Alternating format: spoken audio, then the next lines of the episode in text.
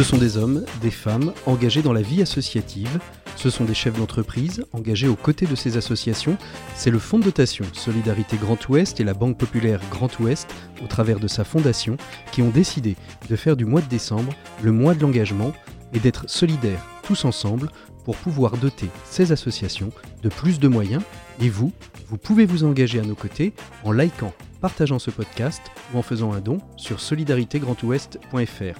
Le podcast solidaire, c'est être engagé et confiné. On compte sur vous. Bonjour à toutes et à tous, très très heureux de vous retrouver dans le quatrième, que dis-je, le cinquième podcast du podcast solidaire. Et aujourd'hui, comme on approche des fêtes de Noël, eh bien on a décidé de vous parler de musique et de musique classique avec euh, nos invités. Car vous le savez, la musique classique et la musique en particulier sont des lieux assez privilégiés pour permettre à des jeunes de pouvoir expérimenter la notion de l'harmonie, la notion du vivre ensemble et très souvent aussi la, la dimension de se surpasser soi-même pour se produire en public, pour produire quelque chose qui soit beau et qui puisse être transmis. Et puis souvent on considère la musique classique comme une musique élitiste que seule une partie de la classe, dit-on, aisée de la population est en capacité de comprendre et de pratiquer. Eh bien aujourd'hui dans ce podcast solidaire nous allons vous prouver complètement l'inverse avec la Philharmonie des quartiers. Pour ce faire, j'ai le plaisir de recevoir euh, le chef euh, de cette Philharmonie des quartiers, en tout cas le chef de la Philharmonie des, Deux Mondes qui a engendré la Philharmonie des quartiers. Il s'agit de Philippe Huy. Bonjour Philippe. Bonjour. Merci beaucoup d'être euh, d'être avec nous. Avec vous, donc, on va voir euh, ce ce qu'est euh, cette philharmonie des quartiers, ses objectifs, sa pédagogie. On va voir ça d'ici quelques instants. Et puis, pour nous accompagner, nous sommes avec Maurice Bourrigaud, directeur général de la Banque Populaire Grand Ouest. Bonjour Maurice. Bonjour Patrick.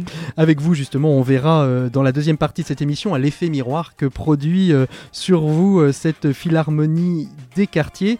Et puis avec nous, mais il nous rejoindra je pense dans la deuxième partie de cette émission, Yves Olivier Lenormand, que vous connaissez déjà puisqu'il était présent dans la première, une des premières émissions de ce podcast qui traitait de la conduite, du retour à l'autonomie des personnes handicapées et du financement d'un simulateur de conduite pour le centre, le pôle de universitaire de médecine physique et de réadaptation du CHU de Nantes. Alors, ben, je pense que les présentations sont faites, il ne reste plus qu'à commencer. Je vous rappelle qu'on compte sur vous. Chaque podcast écouté, partagé et liké rapporte des euros supplémentaires. Allez, c'est parti, on compte sur vous.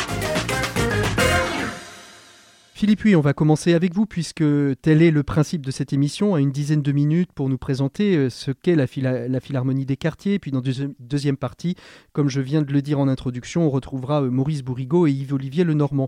Alors, Philippe, en, quelques mots, la Philharmonie des quartiers, qu'est-ce que c'est?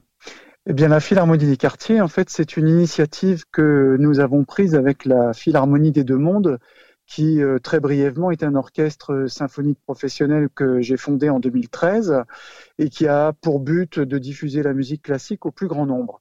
Et dans le cadre des activités de la Philharmonie des Deux Mondes, eh bien, nous avons multiplié les actions de médiation culturelle, notamment auprès des publics scolaires, mais pas seulement, aussi auprès des publics éloignés, en jouant notamment au pied des immeubles, par exemple à Saint-Nazaire. Et puis, euh, nous avons eu cette initiative en 2018 de créer cet orchestre d'enfants, cette euh, philharmonie des quartiers que vous avez si bien euh, commencé à décrire, avec l'idée que, eh bien, des enfants d'un quartier prioritaire qui a priori sont très très éloignés de l'offre de la musique classique, très éloignés de ces codes culturels, eh bien, sont tout à fait euh, aptes et dignes de recevoir un enseignement mhm. euh, tel que celui d'une initiation, plus exactement, de, de, l'instrument euh, de l'orchestre symphonique. Donc, nous avons réuni une trentaine d'enfants à qui nous avons confié de façon permanente un instrument un violon, un alto, un violoncelle ou une contrebasse, et nous les réunissons une fois par semaine dans une séance d'une heure, qui est une séance collective, au cours de laquelle il s'initie à la musique. Alors, on, ne va pas tout dire tout de suite, mais moi, ce qui me, ce qui c'est mon effet miroir là, en vous écoutant dès le début, c'est que vous êtes, euh, bien que vous soyez un, chef euh, professionnel, d'ailleurs, euh, vous, vous, venez de diriger la, la, Bayadère à, l'Opéra de Paris. Il y, y, a, une, une question, c'est comment pourquoi, qu'est-ce qui vous attire dans cette manière de présenter finalement la musique classique à, ceux qui, euh, qui sont euh, peu touché par cette, ce style de musique? On, sent bien que toute l'action musicale que vous menez, que ce soit au travers de la Philharmonie des Deux Mondes ou la Philharmonie des Quartiers, est liée à, cette, à ce désir de transmission. vous savez, il y, a ce fameux adage très bateau qui dit la musique adoucit les mœurs, mais je pense que c'est une réalité. Euh, il nous semble que euh, la musique est un lien, ou plus exactement la métaphore d'un lien social idéal. Euh, moi, je dis toujours, l'orchestre, c'est un exemple parfait d'une société euh, qui pourrait être idéale, avec des différences. nous ne sommes pas tous égaux, nous ne sommes pas tous faits de la même façon, nous ne jouons pas tous du même instrument, nous n'avons pas forcément les mêmes origines sociales, pas forcément la même ethnie, mais en revanche, nous nous rassemblons tous ensemble pour poursuivre le même but avec des vertus de solidarité, d'entraide, j'oserais dire de fraternité. Mmh. Et il me semble que c'est un exemple parfait de ce que l'on peut reproduire ensuite dans la société. Alors, très modestement, eh bien, j'ai la sensation que quand on apprend la musique, quand on initie euh, les enfants à la musique, eh bien, on leur donne des armes supplémentaires pour se retrouver dans la société mmh. et pour surtout participer à ce corps social et faire lien avec l'ensemble de la société et pas seulement à se comporter comme un individu.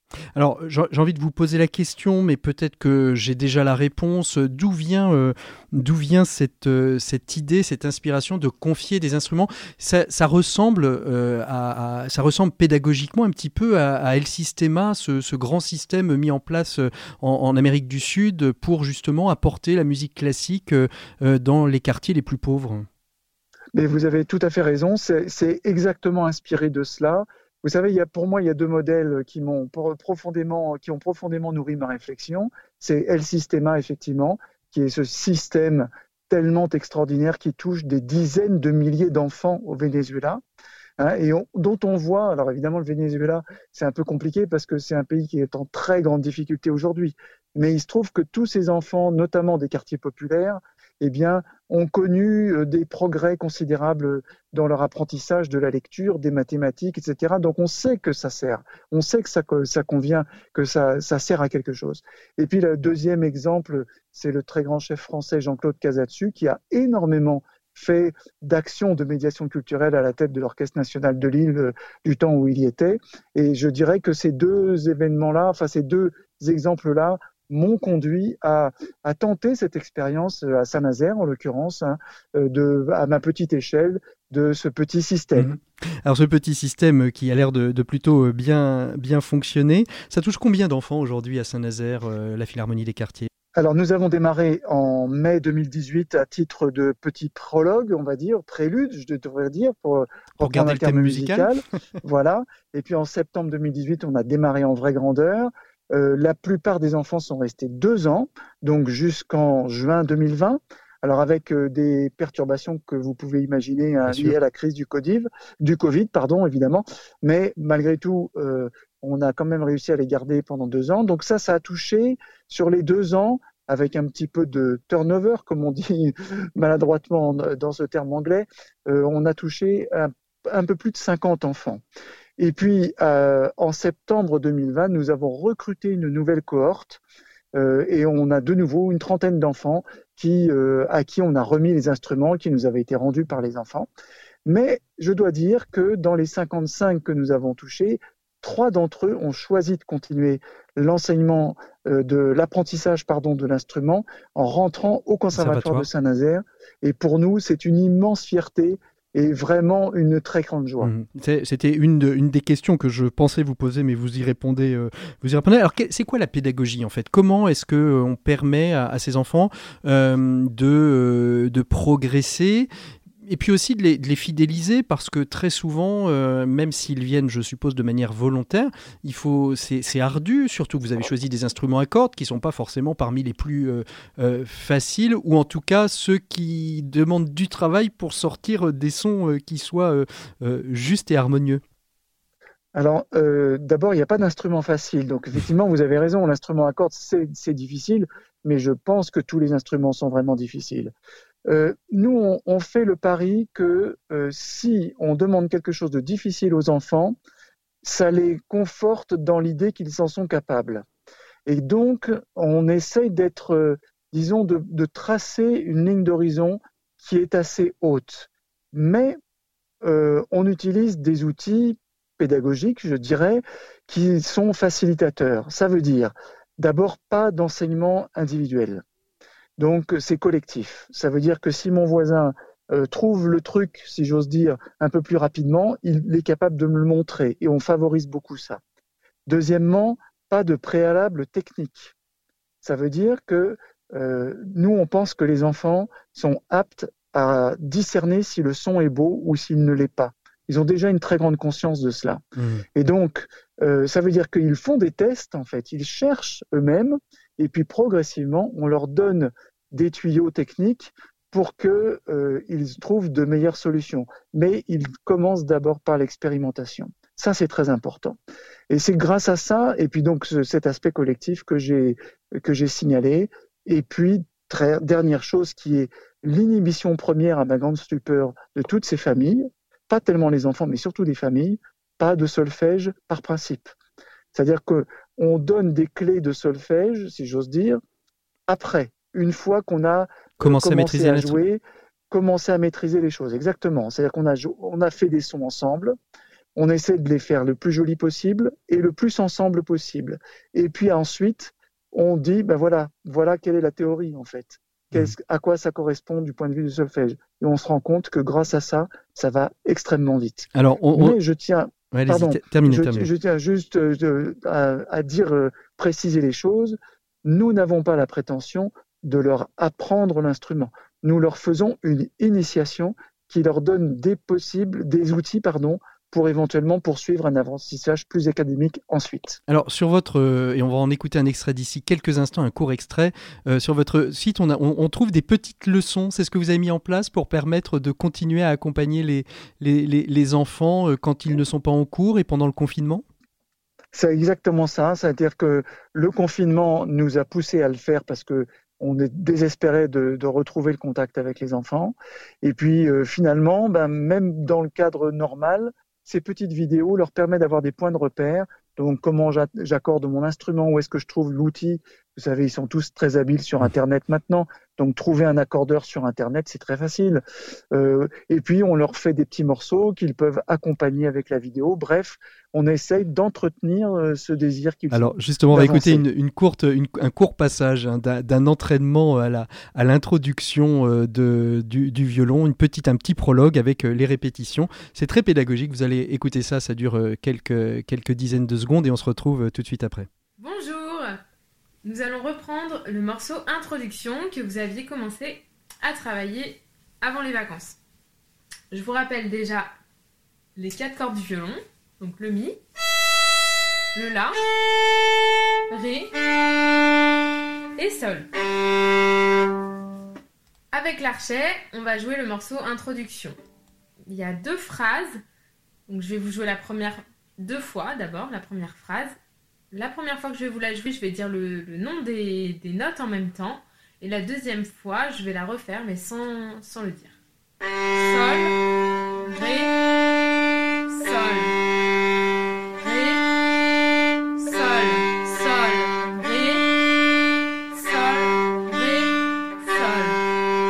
Alors, voilà, on a, entendu euh, ce, court extrait euh, très pédagogique, enregistré, euh, on le sent chez, dans le domicile de, la personne, mais c'est aussi, aussi ça qui fait le charme de cette Philharmonie des quartiers, c'est cette proximité des, des, enseignants avec, avec leurs élèves.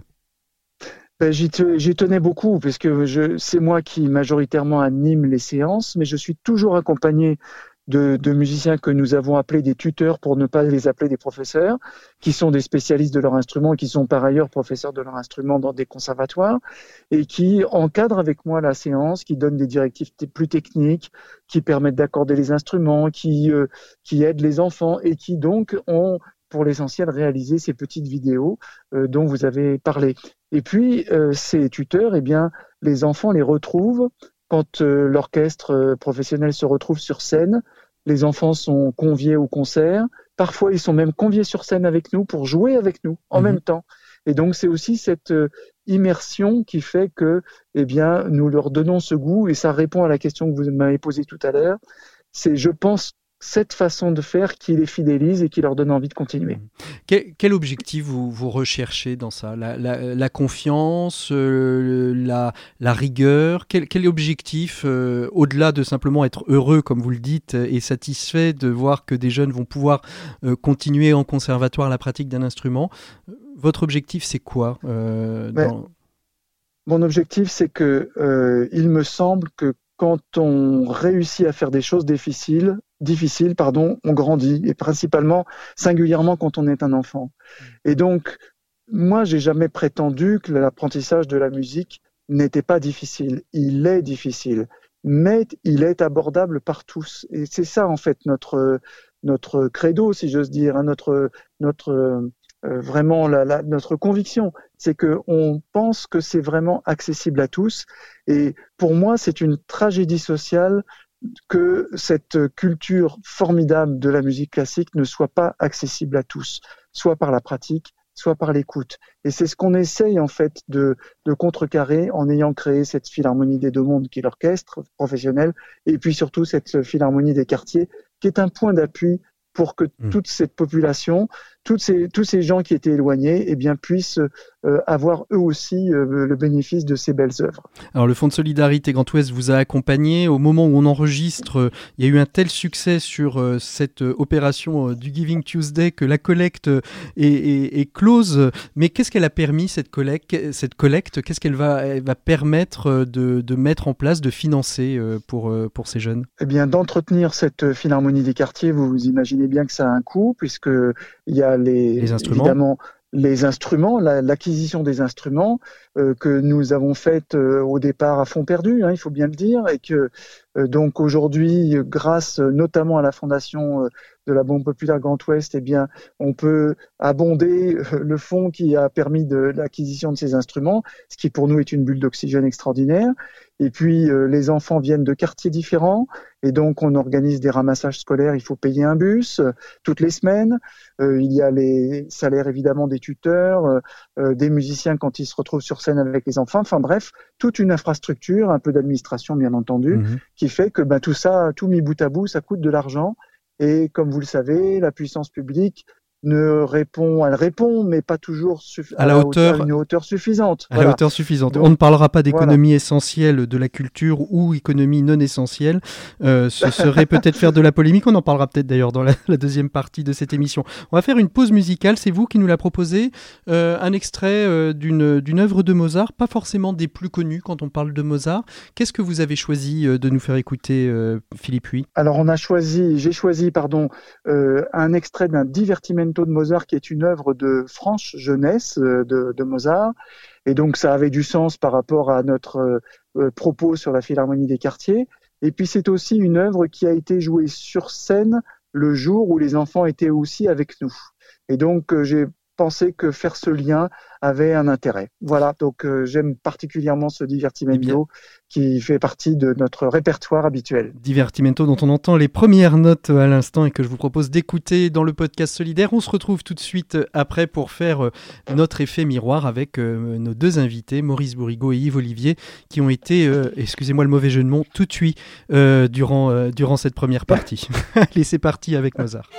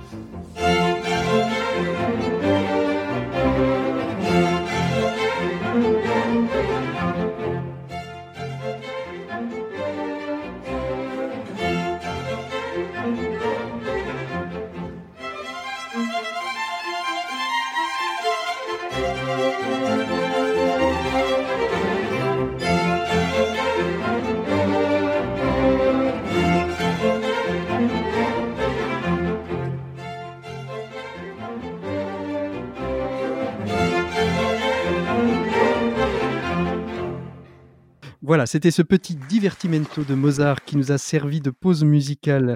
On retrouve nos deux invités, Maurice Bourrigaud, Yves-Olivier Lenormand. Euh, Maurice Bourrigaud, je vais, je vais commencer par vous. Vous êtes donc euh, directeur général de la Banque Populaire Grand Ouest. Euh, à, l'écoute de ce qu'a dit Philippe Huy, qu'est-ce qui vous a marqué? Qu'est-ce qui vous a étonné? Qu'est-ce qui vous a donné Qu'est-ce que vous avez envie de, nous partager de, ce témoignage de ce qui se passe à Saint-Nazaire? Eh bien, d'abord, Patrick, je, suis euh, sous le charme, je suis euh, enthousiasmé par euh, ce que dit, ce que fait, ce que vit Philippe, oui, avec, avec cet orchestre et puis avec cette démarche. Je, suis vraiment enthousiasmé. D'abord parce que je, comme tout à chacun, je sais que la culture, c'est absolument vital. C'est une des, c'est, Et donc, de ce point de vue, la Fondation Grand Ouest, Banque Populaire, euh, s'inscrit dans une démarche naturelle. Parce que, euh, oui, Philippe l'a dit, euh, sans aide, sans une grande attention, les équilibres budgétaires, c'est pas qu'ils sont compliqués, c'est que ça ne fonctionne pas. Et donc il faut il faut entraîner, entraîner, et c'est pas seulement la subvention publique, c'est la capacité d'entraîner des individus qui sont sensibles, qui sont sensibles à ces démarches, parce que on sait qu'un euro, on sait que 100 euros, 200 euros, ça va ouvrir des fenêtres magique à des personnes qui sont très éloignées, que euh, leur situation euh, les rend très très éloignées de, de l'accès à l'art en général mmh. et puis de l'accès à la pratique. Donc je rendre possible ce qui est indispensable, c'est vraiment ce que nous faisons euh, lorsque nous écoutons ce podcast, euh, lorsque nous accompagnons en tant qu'entreprise cette, euh, euh, cette action. Une, initiative formidable. Vous-même, euh, Philippe Bourrigaud, pas. Vous-même, Maurice Bourrigaud, vous êtes, vous êtes amateur de, de, musique classique?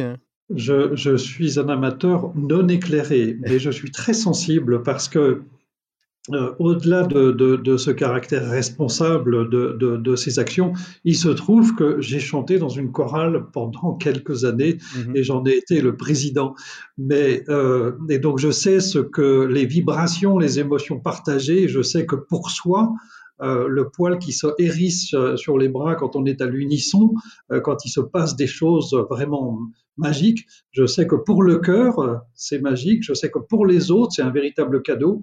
Et donc, c'est mille fois gagnant. Hmm. Donc, c'est pas intellectuel, c'est euh, de l'ordre de l'ouverture d'esprit peut-être, mais c'est surtout de l'ordre des émotions pour ceux qui euh, écoutent. Et là, offrir, euh, comme Philippe le fait, offrir la, la, capacité de jouer, la capacité de s'engager, de fournir tous les efforts nécessaires euh, c'est grandir, oui, Philippe l'a dit, mais c'est aussi être fier de soi. Mm. C'est donner de la fierté. C'est pas que un partage de savoir.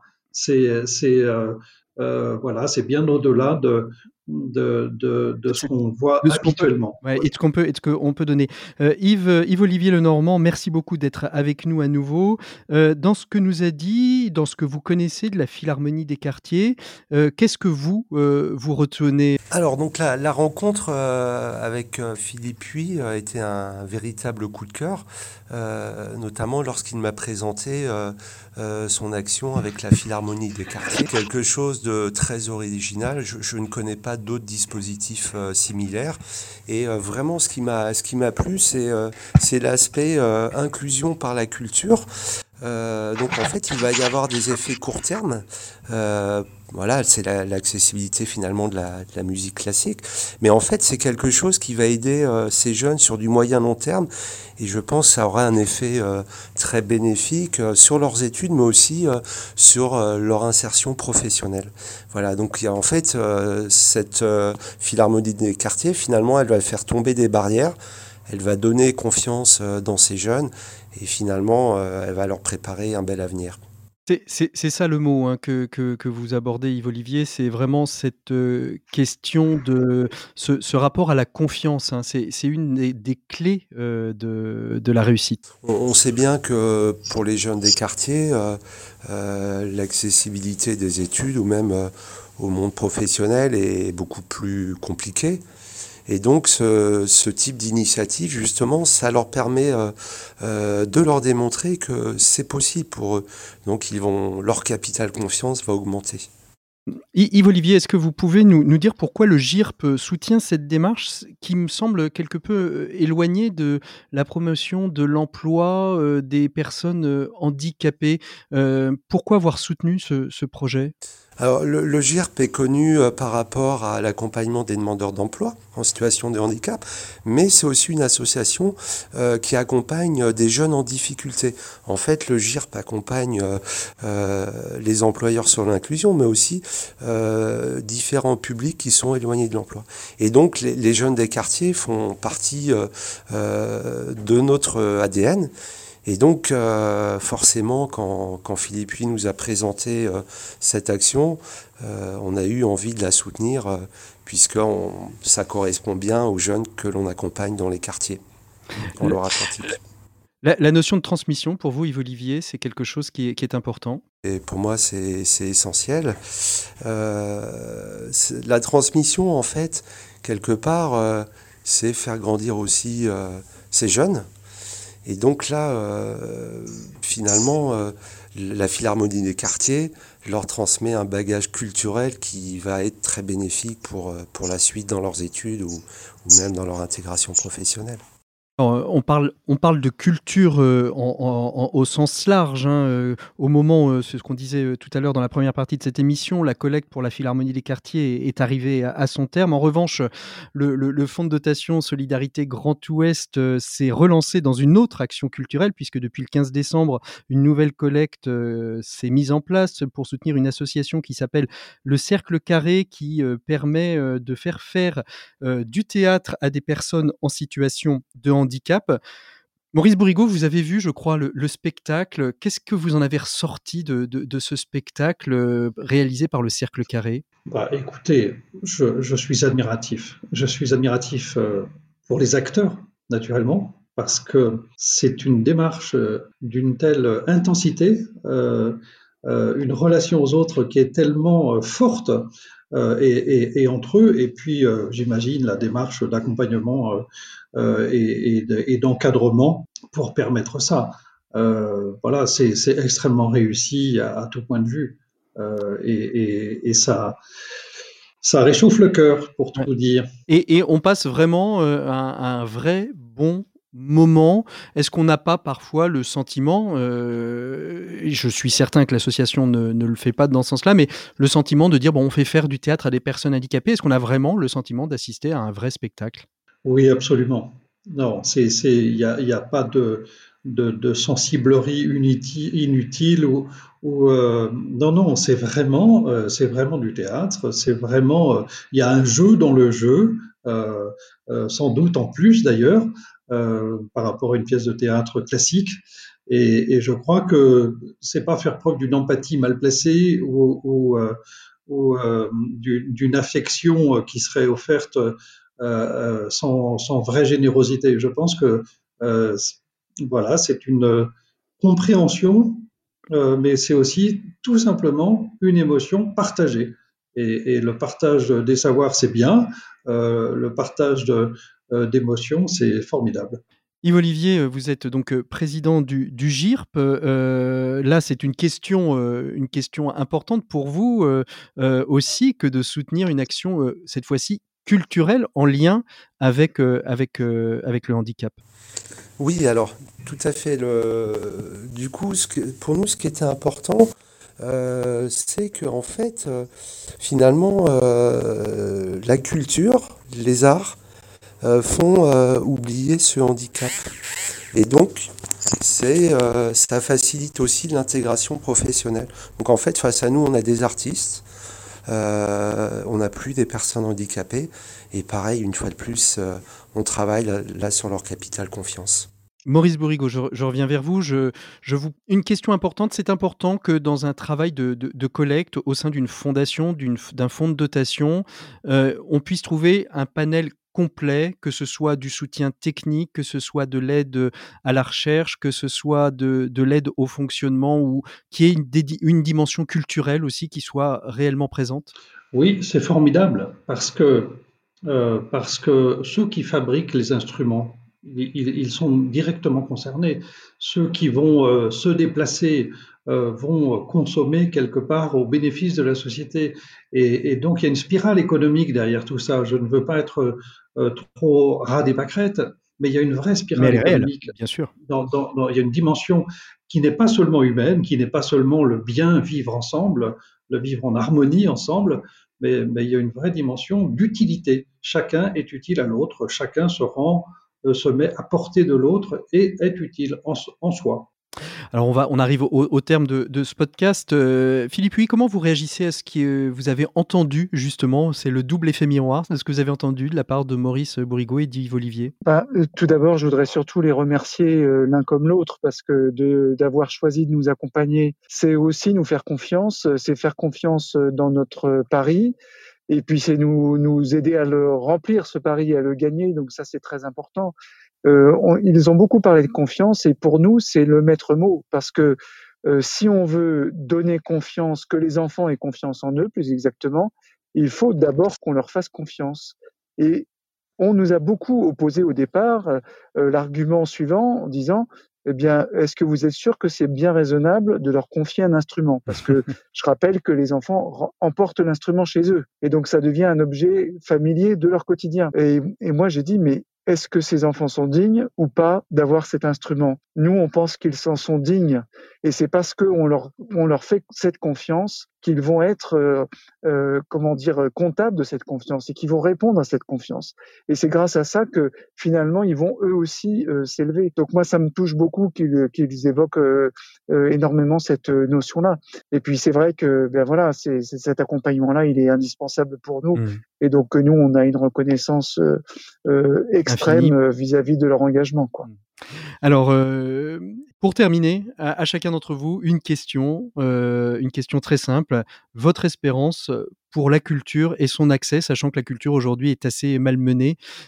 pour vous, Maurice Bourrigaud, ce serait quoi votre espérance pour le domaine de la culture? Mon espérance, c'est vraiment qu'on considère qu'il y a une urgence culturelle, qu'il y a une urgence par la musique, une urgence à s'emparer des, des soutiens nécessaires à s'emparer de ce qui est indispensable, vraiment.